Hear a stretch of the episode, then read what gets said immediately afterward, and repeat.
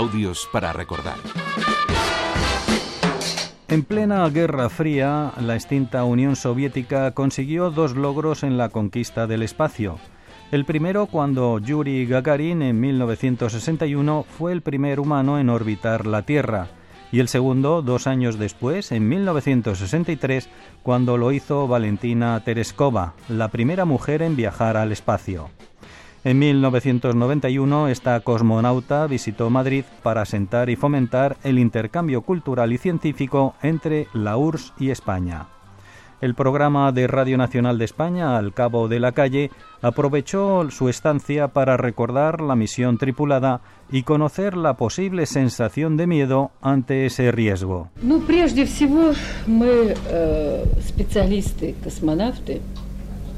выполняем большую программу научных antes исследований. eh, del vuelo, durante los preparativos, nosotros nos convertimos en Программу los в интересах profesionales. народного Los хозяйства. profesionales quiere decir que tenemos un programa Пилотируем космический eh, корабль. Cargado eh, de investigaciones, de pilotaje, etc. Там не очень мало, много времени no hay mucho для tiempo para tener miedo того, чтобы o, предаваться личным o sentir algo íntimo.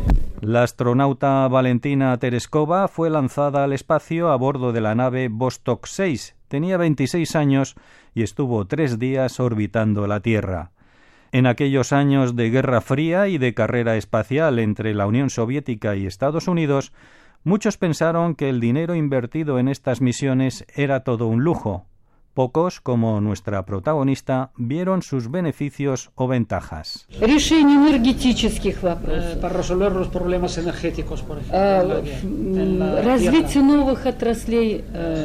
м, развитие Tierra. новых отраслей, э, También desarrollar nuevas eh, получение новых tecnologías. материалов Por в ejemplo, космосе la tecnología произведет полную de революцию. los materiales nuevos В en el espacio microelectrónica. cósmico va a ser una revolución Потому что в en, la, невесомости en microelectrónica. Ser mujer en la Unión Soviética no fue impedimento para que Valentina Tereskova tripulara la nave espacial y realizara la misión y tareas encomendadas. Paradójicamente, tuvieron que pasar más de 20 años para que otra mujer saliera al espacio. Такие же, как и мужчины. No igual como a los hombres. Космос не делает галантного снисхождения женщинам. Porque el cosmos Y eh, мужчинам. no hace ningún privilegio para la Условия mujer. работы в Las космосе condiciones son одинаковые, iguales.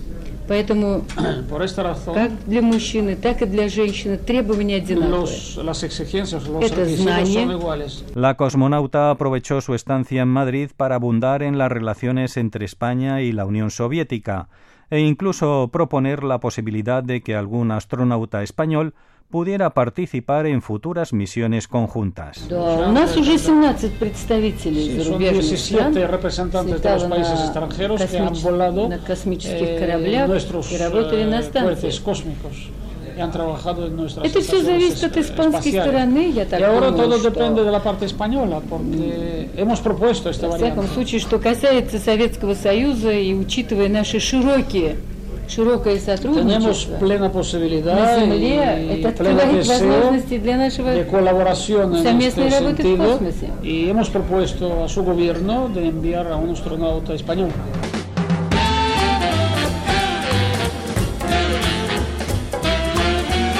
Audios para recordar es un espacio del archivo sonoro de Radio Nacional de España. Javier Ollero y Antonio Buitrago, Radio 5, Todo Noticias.